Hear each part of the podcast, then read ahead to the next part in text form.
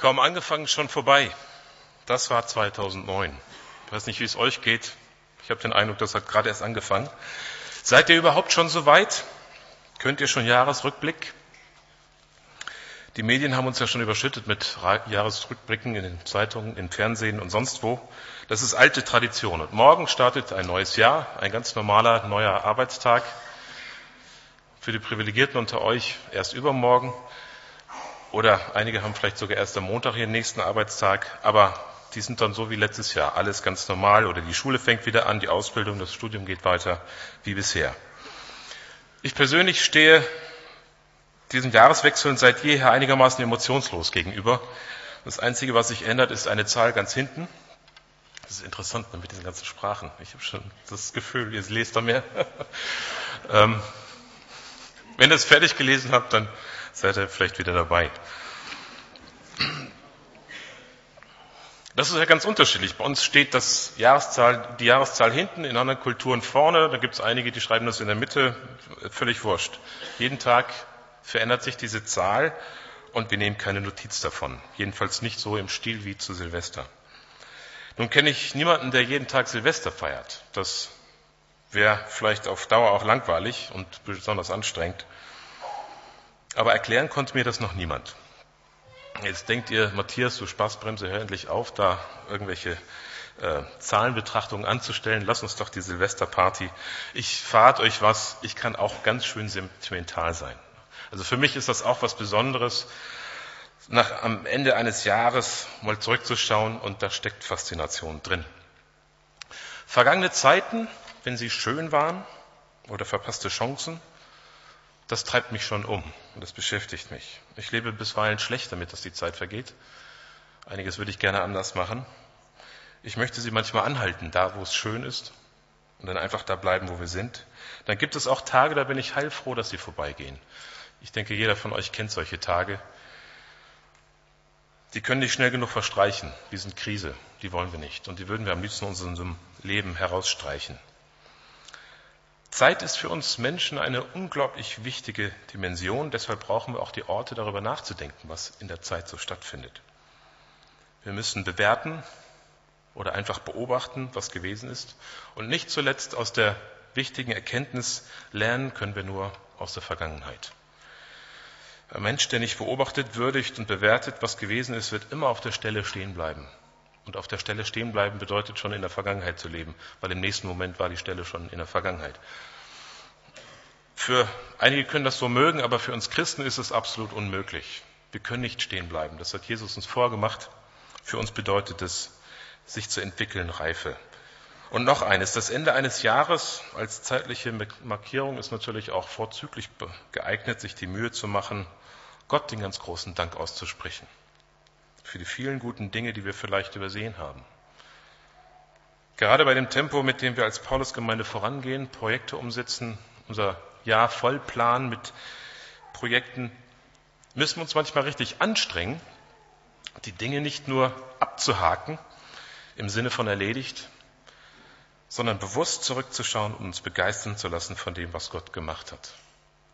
Und genau das tun wir heute Abend.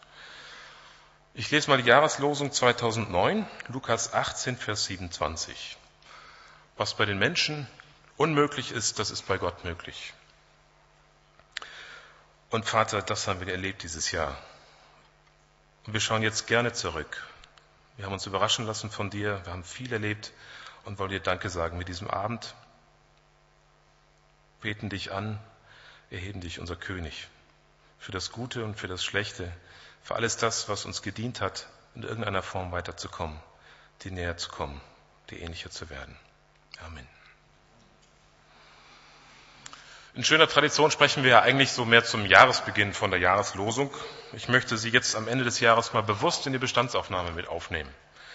Einbeziehen, um zu schauen, was aus diesem Versprechen Gottes geworden ist damit wir nicht vergessen. Was bei den Menschen unmöglich ist, das ist bei Gott möglich. Für viele von uns war 2009 ein echtes Krisenjahr. Ich kenne kaum jemanden in der Paulusgemeinde, der nicht in irgendeiner Weise betroffen ist von der Finanzkrise und sei es indirekt. Ich hatte im Sommer 2008 einen weiteren beruflichen Schritt. in Angriff genommen und ein halbes Jahr lang meine letzte dürftige freie Zeit darin investiert, um mich auf eine höhere, schönere, anspruchsvollere Aufgabe innerhalb meines Berufs vorzubereiten. Und dann kam die Krise und alles war umsonst. Ich musste meinen angestammten Arbeitsplatz wechseln und nochmals monatelang auch meine freie Zeit dafür investieren, um jetzt in die neue Ecke zu kommen. Fast ein komplettes Jahr fremdbestimmt von der Finanzkrise. Gestohlene Zeit. Ich war sauer, stinke sauer. Wie gerne hätte ich mir einen dieser egozentrischen Finanzzocker an den Märkten vorgeknöpft, einer von denen, die es verbockt haben mit der Finanzkrise. Ich bin mir sicher, vielen von euch geht es genauso.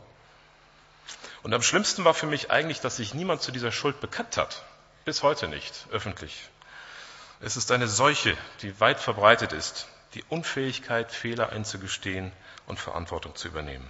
Viele wollen führen, aber nur sehr wenige sind bereit, Verantwortung zu übernehmen. Ich gehe sogar noch einen Schritt weiter. Manchmal müssen wir Verantwortung sogar dann übernehmen, wenn wir den Karren nicht dahin gefahren haben, wo er jetzt steckt, im Dreck.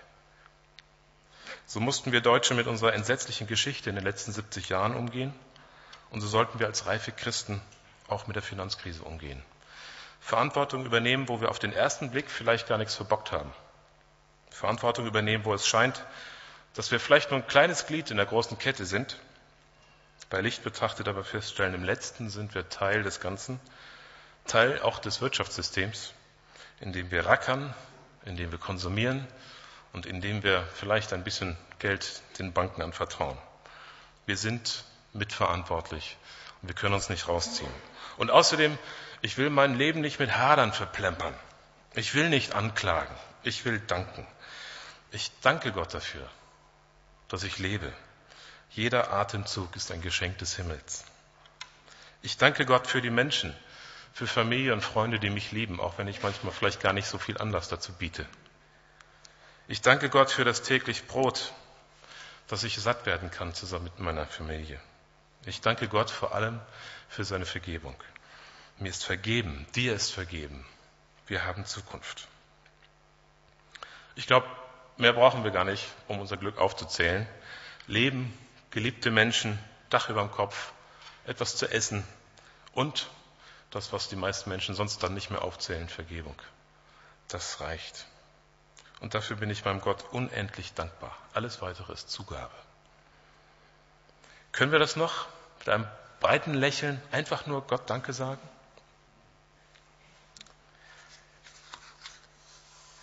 Mal ganz ehrlich, wir Europäer lieben doch den unnachgiebigen Kampf, Recht zu behalten. Wir lieben die Wahrheit im Abendland und wir glauben manchmal, der Pessimist ist der, der vorzeitig die Wahrheit sagt. Wir haben es verinnerlicht, den langen, düsteren Schatten unvermeidbarer Apokalypse vor uns zu suchen. Kritisch, zweifelnd und wir Deutschen faustisch. Dabei wirken Pessimisten wie Menschen, die nach dem Sarg Ausschau halten, wenn sie Blumen riechen. Wollt ihr so Typen sein? Ich bin mir sicher, hier im Raum sitzen mehr als zwei Menschen, die solche Schwarzmalertypen ungefähr so gern haben wie Schmierseife zum Frühstück.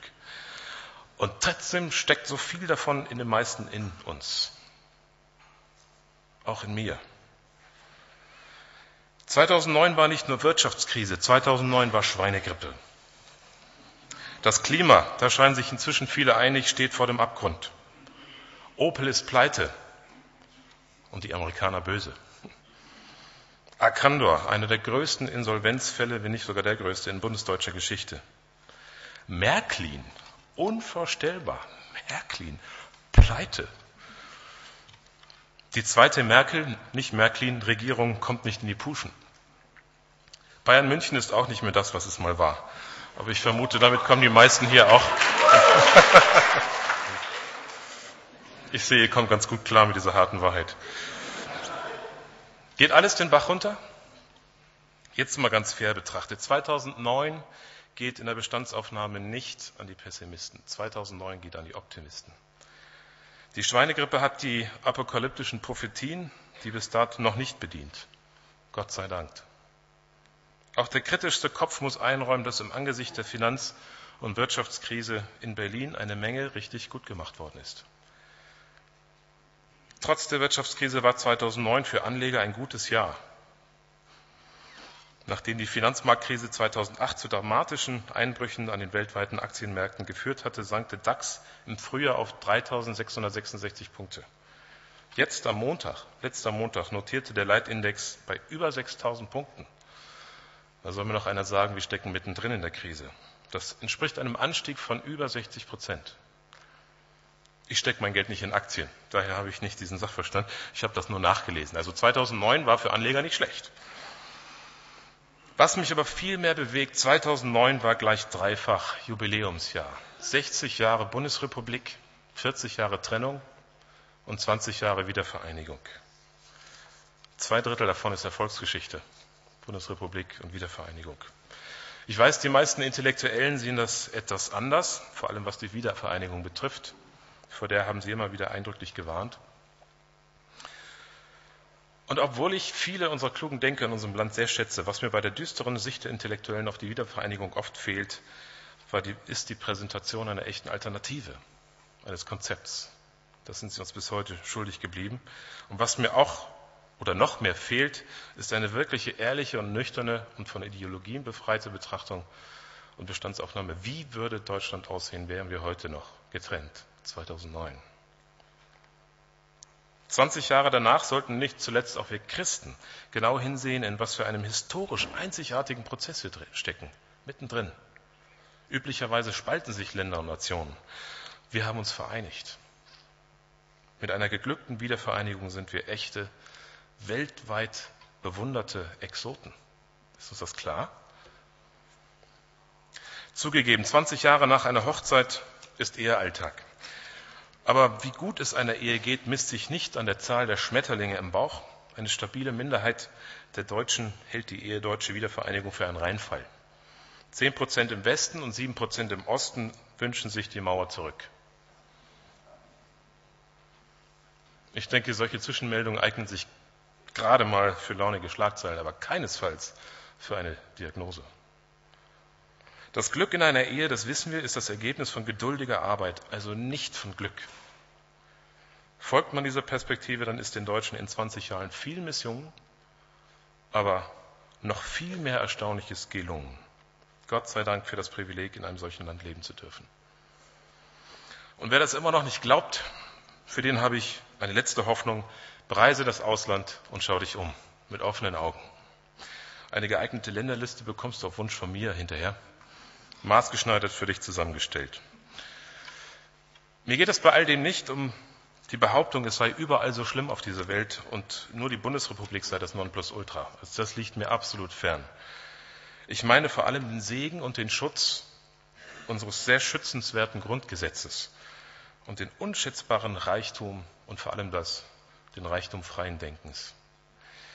Leider haben wir uns so sehr daran gewöhnt, dass es uns erscheint, als sei freies Denken eine Selbstverständlichkeit. Wir müssen uns das immer wieder bewusst machen. Es ist nicht selbstverständlich. Ich bin zutiefst dankbar dafür, dass wir als Christen hier in der Habenhauser Dorfstraße frei unseren Glauben leben können. Und auch nicht nur in der Habenhauser Dorfstraße, auch sonst wo. Das geht in anderen Teilen der Welt nur im Knast. Ist uns das klar? Die vielbeachtete Literaturnobelpreisträgerin und vom Osloer Komitee als Poetin der Heimatlosigkeit bezeichnete Literarin Hertha Müller sagte kürzlich, Heimat ist das, was man nicht ertragen kann, wenn man dort ist und nicht loslassen kann, wenn man weg ist. Am Sonntag war ich in Teheran. Ich bin im Hotel geblieben, weil draußen gemordet wurde. Über eine, Billi eine Million Basij-Milizen haben den Auftrag der iranischen Regierung, ohne Vorwarnung und ohne Unterscheidung zwischen Mann, Frau oder Kind zu töten und zu vergewaltigen, wenn es dem Sieg hilft. Und das ist wörtlich zitiert aus einer Anweisung der Regierung gegenüber den Basij-Milizen. Abends hat sich dann der Tumult und der Lärm von den Straßenschlachten dem Hotel genähert. Ich habe das drinnen gehört und dann habe ich meinen Laptop aufgeklappt und mitten in dieses Manuskript drei Worte reingeschrieben. Ich liebe Deutschland. Deutschland hat es geschafft, seine glückliche Revolution von 1989 erfolgreich zu vollenden. In anderen Teilen der Welt sind sie noch längst dabei und es gibt keine Hoffnung für ein echtes Ende. Gott sei Dank. Ganz andere Szenarien wären möglich gewesen in unserem Land. In gut 60 Jahren sind wir so weit gekommen, dass Juden auf die Frage, in welchem Land sie sich am sichersten fühlen, zur Antwort geben, ihr ahnt es, Deutschland. Das sind für mich echte Erfolgsgeschichten. Ist uns bewusst, was für eine moralische Korrektur, was für eine enorme Aufarbeitung wir als Volk geschafft haben gegenüber unserer entsetzlichen Vergangenheit. Es ist ein Privileg, in diesem Land zu leben und ich danke Gott dafür. Keine Frage, wir haben auch ernsthafte Probleme. Wir befinden uns in einem Krieg am Hindukusch und da sind die wuchtigen Umbrüche in ethischen Fragen, siehe Auseinandersetzungen in Marburg und letztes Jahr auch beim Christiwill hier in Bremen. Große Herausforderungen an uns Christen, gefährliche Baustellen. Aber lasst uns nicht in der Aufgabe ein Problem sehen, lasst uns in Problem eine Aufgabe sehen. Gerade als Christen. Und ich greife natürlich auch mal an meine eigene Nase dabei. Seit einiger Zeit sehe ich überall Wassergräben, in denen man ertrinken kann. Ich bin in Sorge um das Wohl meiner Geliebten, wozu ich übrigens auch die Paulusgemeinde zähle. Und ich bin von Berufswegen täglich permanent damit beschäftigt, Gefahren aufzulauern, sie zu suchen, da wo sie noch gar nicht sind, um sie im Keim zu ersticken. Das bestimmt meinen Alltag und manchmal macht es auch das Leben schwer. Trotzdem möchte ich über all das, was mein Leben schwer macht, ein großes Dennoch setzen. Das Dennoch der hartnäckige Entschluss, meinem Gott immer und immer wieder die Chance zu geben, mich zu beschenken. Was bei Menschen unmöglich ist, das ist bei Gott möglich. Gott sei Dank für 2009. Wie jedes andere Jahr war das Jahr, das in sechs Stunden abläuft, auch ein Jahr der Rekorde. Ein US-Amerikaner stopfte sich 16 Kakerlaken gleichzeitig in den Mund. Ordner, jetzt bitte Tüten verteilen bei den Gedanken. Ein Australier zermatschte mit seinem Kopf 47 Wassermelonen innerhalb einer Minute. Ein 31-jähriger Berliner stellte mit 111 Frauen in 60 Sekunden einen Weltrekord im Schnellküssen auf. Gründlich daneben ging dagegen der Weltrekordversuch im Hundewaschen im niederbayerischen Kurort Bad Birnbach. Nach sieben Stunden und gut 400 geschrubbten Hunden war klar, dass es für die Bestmarke von mehr als 1000 schamponierten Hunden innerhalb von acht Stunden bei weitem nicht reichen würde. Solche Informationen braucht der Mensch wie Schwimmwesten in der Wüste. Also keine wirklich relevanten Ereignisse, aber immerhin ein Zeichen, vielleicht ein Zeichen dafür, dass es in einigen Teilen der Welt noch Frieden gibt, wenn noch Zeit und Publikum da ist für so ein Gedöns. Und Bäume fürs Papier, auf dem der Quatsch und das Volk kommt. Es war auch genug Geld da, trotz Finanzkrise, in einem deutschen Fernsehsender exklusiv und drei Tage lang die Hochzeit eines Mannes zu präsentieren, der vor vielen Jahren mal sehr gut Tennis gespielt hat. Er ist eigentlich heute mehr dafür berühmt, sich mit der Treue ein wenig schwer zu tun. Der Gaza-Krieg Anfang des Jahres hat uns erschüttert. Das Erdbeben in L'Aquila, nicht weit von uns, auf der anderen Seite der Alpen, hat 300 Menschenleben gekostet. Ahmadinejad erklärt sich selbst nach den gefälschten Wahlen im Juni zum Präsidenten des Iran und ist heute sechs Monate danach immer noch an der Macht und keiner glaubt mehr daran, dass er wirklich die Macht auch abgibt. Nachdem Deutschland vorgemacht hat, dass mit Angela Merkel als Frau aus Brandenburg ein Mensch Regierungschef werden kann, der sonst nicht in die klassischen Klischees von Macht passt, vereidigen dann schließlich dieses Frühjahr auch die Amerikaner mit Barack Obama den ersten schwarzen Präsidenten. Millionen waren schockiert von dem plötzlichen Tod Michael Jacksons. Der Amoklauf in Winnenden hat die Nation bewegt und erschüttert. Und die Sportwelt stand still, als Robert Enke auf den Gleisen gefunden wurde. 2009 war ein Jahr der Krisen und der Tränen. 2009 war ein Jahr der Freude und des Triumphs. Ein Jahr, in dem wir auch als Paulusgemeinde von geliebten Menschen Abschied nehmen mussten. Klaus Pacher hat vorhin die, einige Bilder und die Namen derer auch gezeigt, von denen wir Abschied nehmen mussten. 2009 war aber auch ein Jahr, in dem hier in diesen Räumen viele Menschen ein neues Leben mit Jesus angefangen haben. Das begeistert mich. Trauer und Freude ganz nah beieinander. 2009 war ein Jahr, in dem Gott hat regnen und Sonne scheinen lassen über Gerechte und Ungerechte. Wir hatten Krankheit, Tod und Trauer auszuhalten, wie alle anderen auch. Gott bevorzugt uns Christen nicht. Wir sind ein Teil dieser globalen Gemeinschaft. Aber wir sind Privilegierte. Wir wissen, es geht weiter nach 2009. Wir wissen, wenn alles in die Hose geht mit der Weltpolitik, mit der Weltwirtschaft, wenn Seuchen kommen, wenn Gewalt über uns hereinbricht und diese schöne Erde in Flammen steht, dass es auch danach noch weitergeht. Wir werden auferstehen und leben.